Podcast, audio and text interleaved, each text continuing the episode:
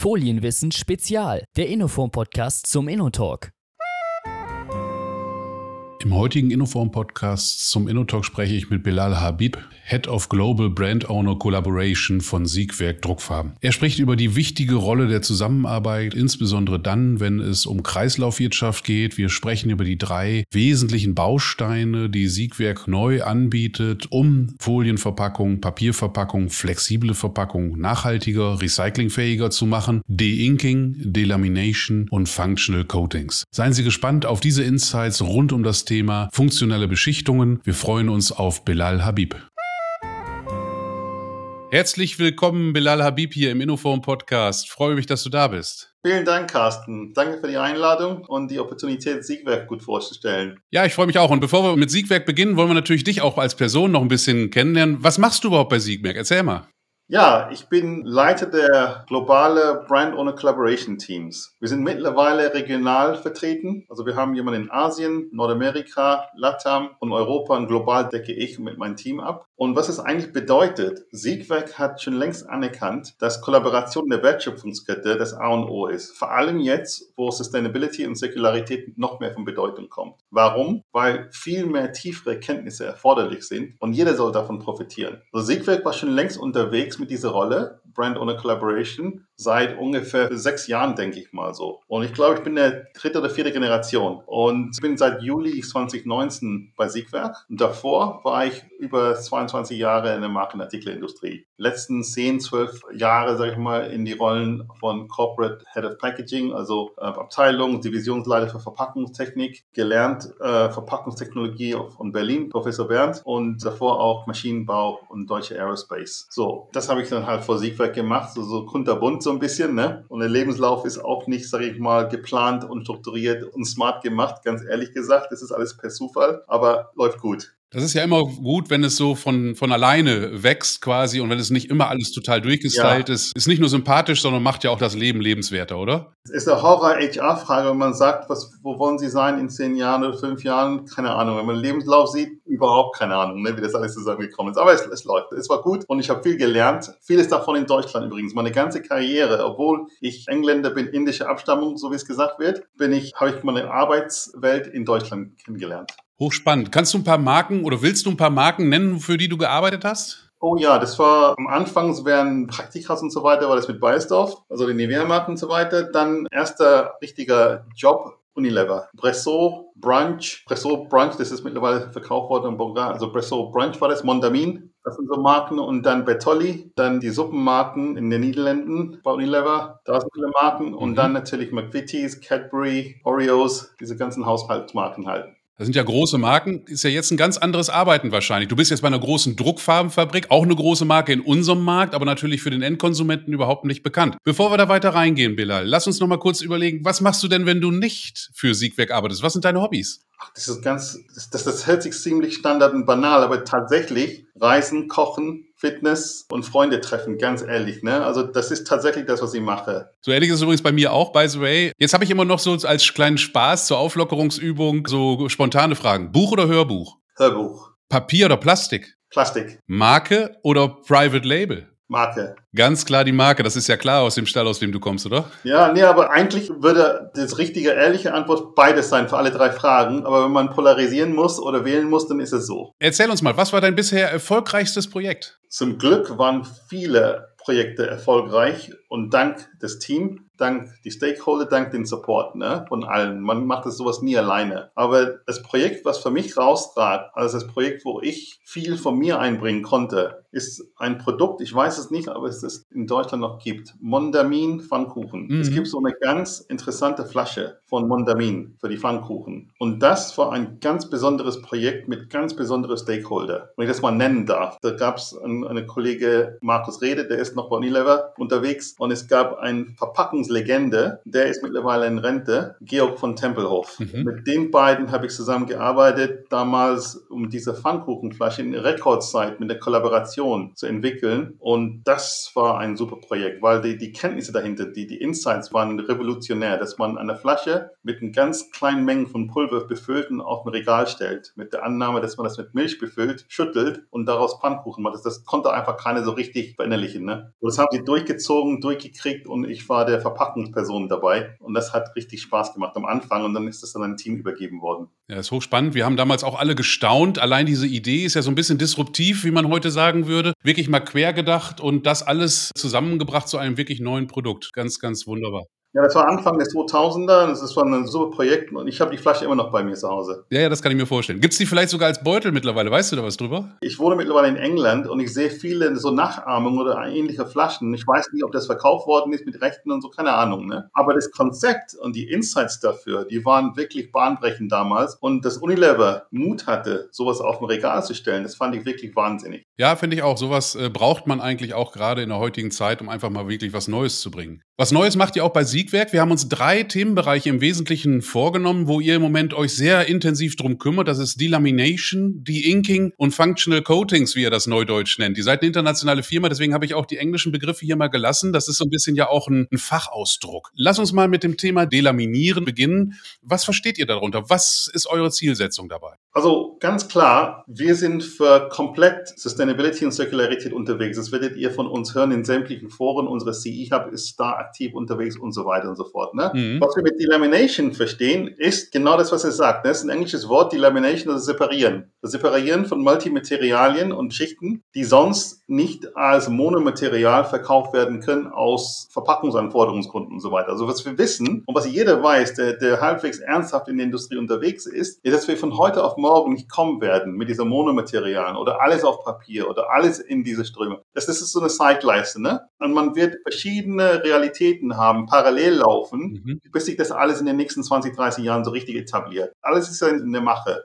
So, bei Delamination möchten wir die Marken auf jeden Fall anbieten, dass wenn man jetzt schon das nicht hinkriegt, die Sachen richtig zu sammeln, zu sortieren, ne, man muss auch global denken, nicht nur in Deutschland oder Europa. Man muss gucken, okay, Zumindest kann ich Schichten separieren. Wenn es Recycler gäbe, die bereit wären, solche Prozesse, also Innovationen bei sich zu installieren oder die, die Waschprozesse anzupassen und so weiter, man könnte von uns aus ein Primer reinbringen in flexiblen Verpackungen, wo Problemkind, ne, sage ich mal, für Plastik, flexible Verpackung, wo man sagen kann, wir können Multimaterialien-Schichten separieren und die dann weiterverarbeiten im Recyclingprozess. Das verstehen wir darunter. Das heißt, wir können eine Lage da reinbringen, der separierbar ist. Genau, die wahrscheinlich dann über chemische Prozesse, gehen wir gleich nochmal in die Tiefe, aber wenn ich mir das so überlege, wer sollte jetzt motiviert sein, so einen ja, Zusatzaufwand, vielleicht sogar Zusatzkosten zu tragen, um nachher quasi den Entsorgern zu helfen? Das erscheint mir so ein bisschen problematisch zu sein, oder? Wie, wie geht ihr da vor? Naja, das wird, das wird ja hoffentlich incentiviert. Ne? Also wir hoffen natürlich, was Siegfried auch natürlich versteht, ist, dass Zirkularität eigentlich ein incentivierungsökonomisches Modell sein muss, um das alles zu fördern. Es gibt viele, viele technische Lösungen, die noch nicht eingesetzt werden können, weil sich einfach nicht lohnt oder rentiert oder kann nicht einen Sinn dahinter. Ne?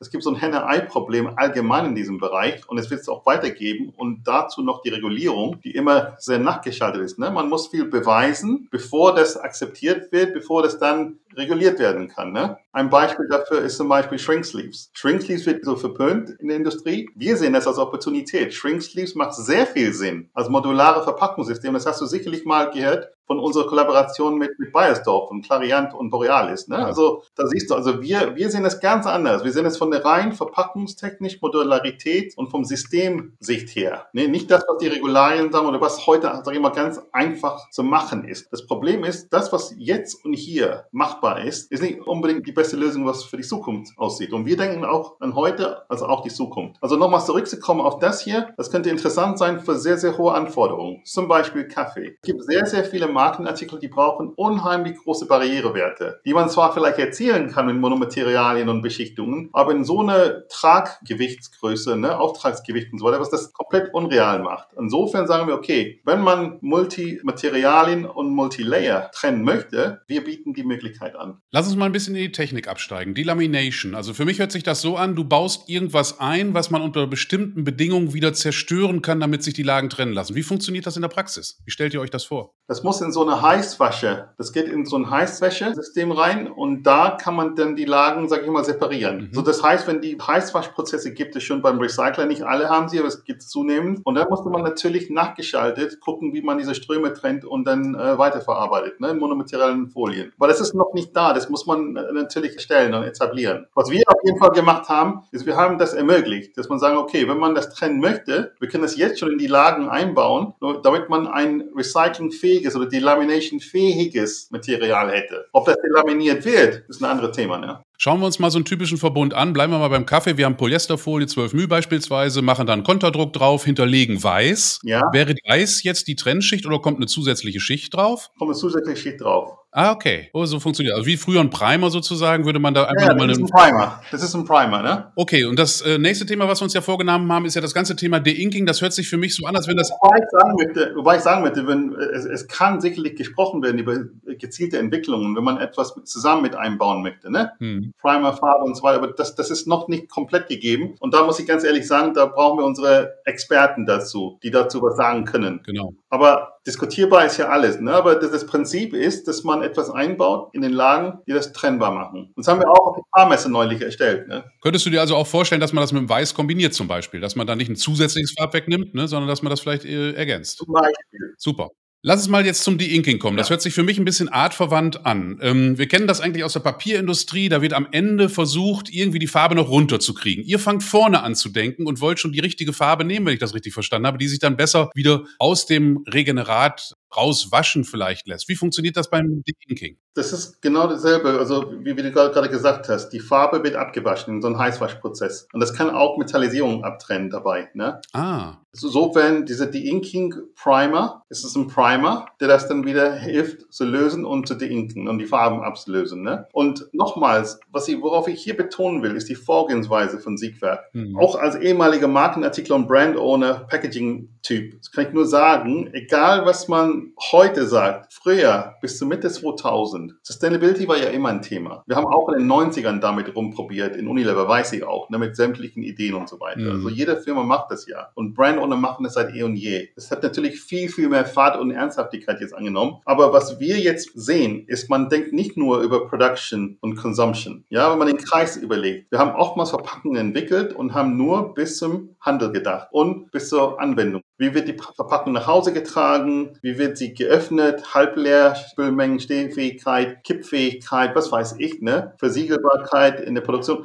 Man denkt ja nur bis zur Anwendung zu Hause vielleicht. Und man sagt, okay, entsorgen. Viele Firmen denken schon mehr und weiter, aber nicht alle Brand-Owner konnten so weit sein Mitte 2000. Was wir jetzt machen, wir fangen von Ende aus an. Also wir sagen, wir kriegen so ein Lego-System. Man muss das so denken. Wir wollen etwas zusammenbauen von Anfang an, der abgebaut werden kann. Das ist eine ganz andere Vorgehensweise. Vorgehensweise. Das ist sehr einfach hier zu sagen, aber das umzusetzen in die Mache und so, so zu entwickeln, ist ein ganz anderes Thema. Mhm. Und das machen viele bis heute nicht. Die bis heute sehr, sehr viele verschiedene Materialien sehen auf dem Markt und der Sustainability, die immer noch sustainable an sich sind, aber sind nicht aufgebaut mit dem Gedanken, das wieder abzubauen. Und da sagen wir, bevor man exotische Materialien nimmt, nehmt euch Standardmaterialien und nehmt Functional Coatings, um die Brücke zu schlagen, um das alles wieder trennen zu können und separieren zu können. Und genauso das, ne, die Lamination ist das, die Inking ist das und da gibt es noch einiges zu machen bei die Inking. Also da ist der Markt noch offen und muss, also das gesamte System muss aufgebaut werden und da sind wir sehr aktiv, weil wir verstehen, eine muss das irgendwie pushen, weil sonst passiert da nicht viel und da sehen wir auch die Brand Owner, ehrlich gesagt, sag ich mal als Opportunity. Ich wollte gerade Verantwortung sagen, aber ich sage Opportunity. Glaube ich auch. Ich habe ja beim Vortrag früher mal äh, vor 15 Jahren schon gehört, dass die Brands eigentlich sowas ähnliches sind wie die OEMs im Automobilbereich. Ist es das, was du auch anstrebst, dass ihr quasi die OEMs unterstützt, mit euren Dienstleistungen quasi diesen Weg zu fordern eigentlich? Wenn nur der am Ende quasi die ganze Show bezahlt und das sind die Marken oder der Handel, die müssen ja eigentlich ziehen, die, die Innovation, oder? Ja, ja, ja, ja, ja. Die müssen das ziehen und ganz fairerweise zu denen, die sagen, komm doch damit. Neulich habe ich eine blaue Auge bekommen. Ich habe einen ehemaligen Kollegen aus Mondelez in den USA mal angesprochen und habe einiges auf LinkedIn geschrieben über die Inking und so weiter. Da hat er mir angerufen und gesagt, Bela, lass uns doch mal reden. Ich habe eine Tonne von flexible Materialien jetzt. Sag mir, wo ich das hinschicken soll und wieder kaufen kann als, als saubere Folie. Ja. Da habe ich angefangen rumzustolpern. Ne? So, ähm, äh, gibt's noch nicht. Also wir müssen das noch aufbauen. So, ja, wieso erzählst du das denn? Ich so, ja, aber da müssen wir die Aufmerksamkeit gewinnen. Wir müssen gerade Leute wie ihr ja. in Leuchtturmprojekte einbinden, damit wir einen Zug bekommen. Weil da muss natürlich einen Zug geben für so ein Material, der deinkt worden ist, der recycelt worden ist, dann passiert das ja Ganze. Ne? Und ich werde weiterhin da, sage ich mal, posten und so weiter. Er sagte, ich bin ready jetzt. Er sagt, ich habe hier Waste-Material, wo soll ich es hinschicken? Und wenn seid ihr so weit dann als Industrie? Wann kann ich das machen? Idee finde ich super. Aber macht das doch. Ich sage, ja, alleine kann ich das nicht machen. Alleine kann Siegwerk das auch nicht machen. Ne? Das müssen natürlich, das müssen die gesamte Industrie mm, mitziehen. Genau. Wir brauchen ein paar Use Cases da und dann, und dann läuft es von selber. Und ich sage das nicht für Siegwerk, ich sage das für die gesamte Industrie. Ne? Wir denken an die Industrie weiter, nicht nur für uns. Alle werden davon profitieren, sage ich mal. Was heißt profitieren? Alle werden, die Umwelt und das gesamte Anliegen wird da erfüllt. Ne?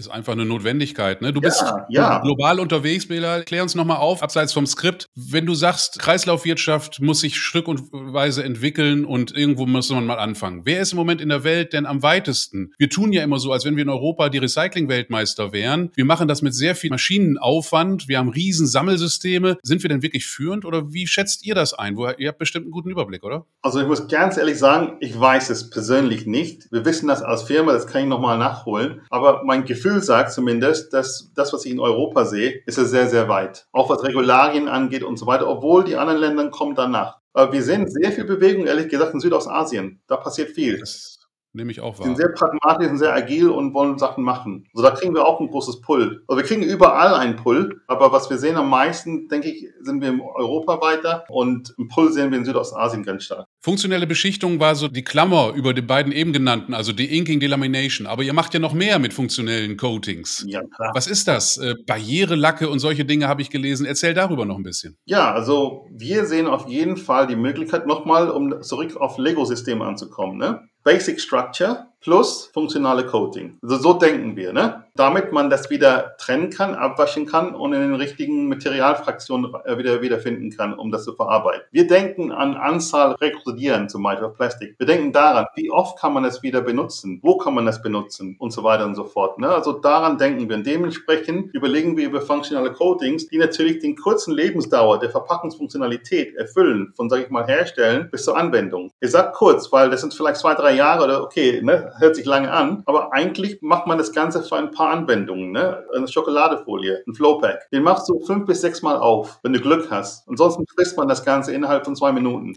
genau. Also für diese Anwendung von Easy Opening macht man das ganze Tralala davor und dann endet das im Müll. Irgendwo macht es keinen Sinn, ne? Hm. Auch bei Kekse, auch bei so, solche Produkte oder trockene Produkte und so weiter, Feuchtigkeit, also diese hochwichtige Anwendung, ne? Verstehe mich nicht falsch. Aber was, was ich sage, wir können smarter überlegen und sagen, wir können gerade mal die Anforderungen erfüllen und dann, und dann soll das Ganze wieder verarbeitet werden können. Und somit kann man versuchen, diese Anforderungen, die Höchstansprüche, die man in Folien heutzutage einbaut, mehr in den funktionalen Beschichtungsbereich einzubauen. Ne? Es gibt ja ein Beispiel, Heißsiegelfähigkeiten, so Gleitfähigkeiten von Produkten wie Papier, die steif sind, Produkte, die eine gewisse Öffnungsmechanismus, wie der Verschließbarkeit. Und wenn wir noch tiefer einsteigen, Schnittstelle zwischen Maschinenverpackungen. Also hier sehe ich ein großes Opportunität. Es gibt sehr, sehr, also zumindest kann ich nur von mir sagen, ich habe vielleicht ein, zwei Mal in meiner ganzen Karriere geschafft, eine Leistungsspezifikation hinzukriegen. Was ich darunter meine, ist die Schnittstelle zwischen Maschinen und Verpackungsmaterial, damit es die Leistung erfüllt. Solche Leistungsspezifikationen sind nicht normal. Normalerweise hat man so eine Einkaufsspezifikation, die umgewandelt wird in eine Brand Owner Spezifikation. Dann hat man die Operational Spezifikation und dann testet man sich so eine optimale Verarbeitungsfenster und man kann nur beten, dass es eingehalten wird. Sobald die Materialien sich ändern, der Shift sich ändert, die Maschine sich ändert, die Prozess ist alles wieder aus dem Fenster raus. Ne? Muss man wieder von vorne an. Genau so ist das nicht komplett, aber du weißt, was ich meine, übertreibt so ein bisschen. Und ich suche eher nach so einer Leistungsspecifikation, wo man sagen kann, okay, im Zusammenarbeit, und da kommt die Kollaboration wieder, im Zusammenarbeit mit Material, mit Verpackungsprozessen, mit Maschinenverarbeiter und Produkt, kann man optimalere Spezifikationen erstellen und dann viel gezielter entwickeln. Ich gebe dir ein Beispiel jetzt, Papier. Wenn Papier durch eine Hochleistungsanlage jagen möchtest, Flowpad-Anlage, das braucht gewisse Faltfähigkeiten, Deadfold, Anti-Flex Crack, all solche Sachen, ne? Das muss, da muss man sich reindenken und damit das wirklich so funktioniert wie ein Flexible. Also was, was man oft mal anstrebt heutzutage, ist, dass Papier sich wie ein Flexible verhält, aber ist ein Papier. Das geht nicht so einfach, ne? Da, da muss man wirklich in Details einsteigen. Genau so ist da, das. Und so denken wir, ne? Genau, also quasi ein Baukastensystem für die Erfüllung der Eigenschaften, zusätzlich dann noch die neuen Eigenschaften für Kreislaufwirtschaft dazu, habe ich verstanden. Wenn du jetzt die ganze Palette eurer Functional Coatings mal anguckst, wo ist im Moment die meiste Musik drin? Wo habt ihr die meisten Projekte? Wo geht richtig was kurzfristig? Oh, wir haben einiges. Also ich sage mal nach wie vor unsere Top-Top-Renner äh, wie immer sind die funktionale Lacke. Ne? Du hast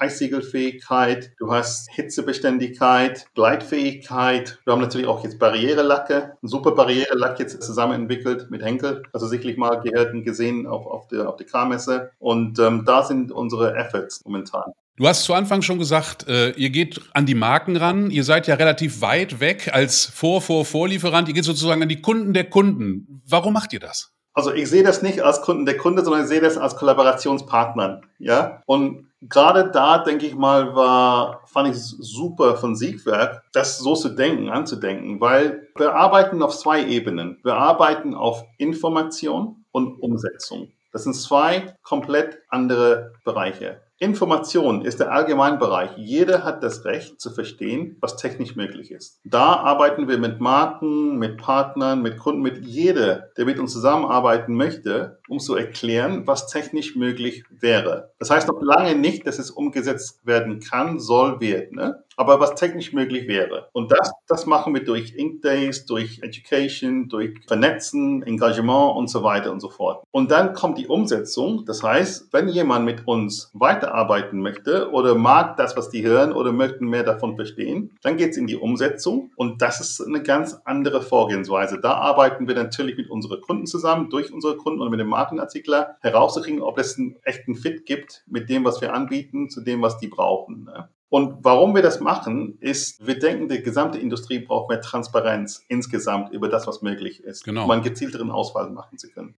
Ist ein, ist ein bisschen ein zweischneidiges Schwert. Ich habe ja zehn Jahre beim Folienhersteller gearbeitet und wenn uns dann ein Lieferant sagte, ja, wir sprechen auch mit euren Kunden, dann haben wir immer Angst gekriegt, dass wir irgendwelche Produkte vorgeschrieben bekommen, die wir dann schlecht verarbeiten können und teuer einkaufen müssen. Sowas macht ihr nicht. Das ist nicht euer Ansinn, sondern ihr wollt wirklich Nein. Kreisläufe schließen oder wie muss ich das verstehen? Ja, auf gar keinen Fall machen wir. Genau deswegen sagte ich Umsetzung. Ja, Umsetzung ist sehr wichtig. Natürlich ist es am Ende ein Business und man muss es auch verstehen und respektieren. Egal was man sagt, ist unsere Industrie, ich glaube weltweit, ziemlich konservativ. Und das ist auch nicht negativ gemeint, das ist einfach so. Ist ein lineares Businessmodell, das wird sich vielleicht in so ein kreisläufiges Kollaborationsmodell langsam als komplette umstellen. Aber in bestimmten Bereichen ist es schon sehr, sehr weit vor, vorangetrieben, was Kollaboration in unserer Industrie angeht. Aber in der Gesamtheit ist es immer noch eine konservative Industrie, der sich auf bestimmte Beziehungen, Erfahrungswerte und, und wenn man die technische Komplexität sich mal anguckt, eine Verpackung zu entwickeln und zu kommerzialisieren und in die Wirtschaft reinzubringen, ist ein Orchester. Warst du mal auf ein Orchester, wo ein Instrument aus der Reihe springt? Nur ein Instrument brauchst du aus der Reihe, das ganze Ding ist durch. Kannst vergessen, ne? So. Und so ist es bei der Verpackung. Jeden Tag, jede Stunde, überall auf der Welt bei Firmen. Also deswegen sagen wir, wir möchten kollaborieren mit unseren Kunden und die Brand und bevor da ein optimales Fit aus jeder Hinsicht ist, im Gespräch fangen wir überhaupt nicht an mit irgendeiner Umsetzung. Mhm. Das machen wir nicht. Das machen wir sehr, sehr transparent. Also wir, wir reden mit unseren Kunden, also auch mit Brand Owner und das muss überall sitzen und passen.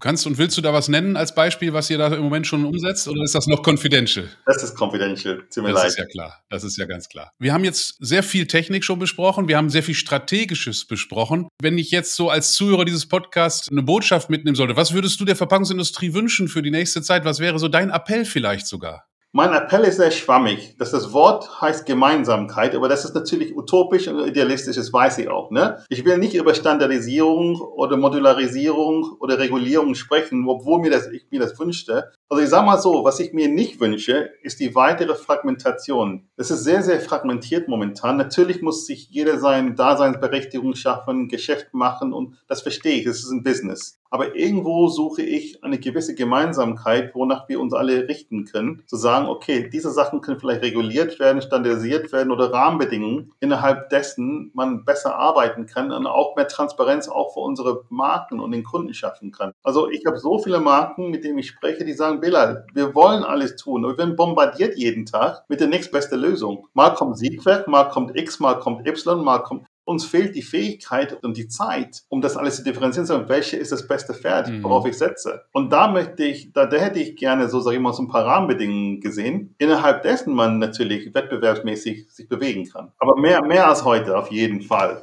Also wir spüren auch einen Weg dahin. Wir haben ja in Berlin auch einen Vortrag gehabt von zwei Siegwerk-Leuten, Discher und André, haben sehr stark betont diese Kollaboration und wir hatten 16 Referenten, davon haben 16 Referenten genau das Gleiche betont. Also alle, die dort gesprochen haben, haben genau das gesagt. Wir können nur Fortschritt generieren in der Verpackungsindustrie, wenn wir zusammenarbeiten, damit es nicht zu sehr fragmentiert ist. In diesem Sinne, Bilal, danach kann fast nichts kommen. Was ist dein Schlusswort? Also ich war neulich in Atlanta, USA, für ein Sustainable Packaging Coalition Event. Und was ganz lustig war, ich habe gesehen, das Grundthema von dem gesamten Event, und da waren alle dabei in der Wertschöpfung, da war Kollaboration. Da war wirklich Kollaboration. Und das Verhalten war ähnlich wie bei die, sage ich mal, Raucherecken heutzutage in 2022.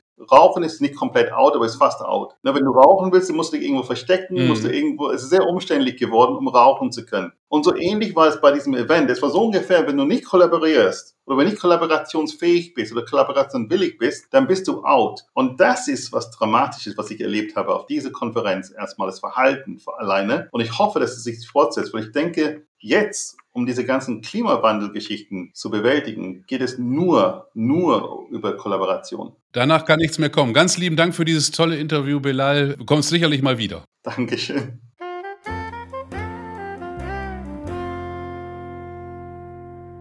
Und das war ja schon wieder der Innoform-Podcast zum InnoTalk. Wenn auch Sie einmal Teil dieser Initiative für mehr Flexpack-Wissen für Entscheider werden wollen, sprechen Sie mich an unter ks.innoform.eu. Ihr Carsten Schröder.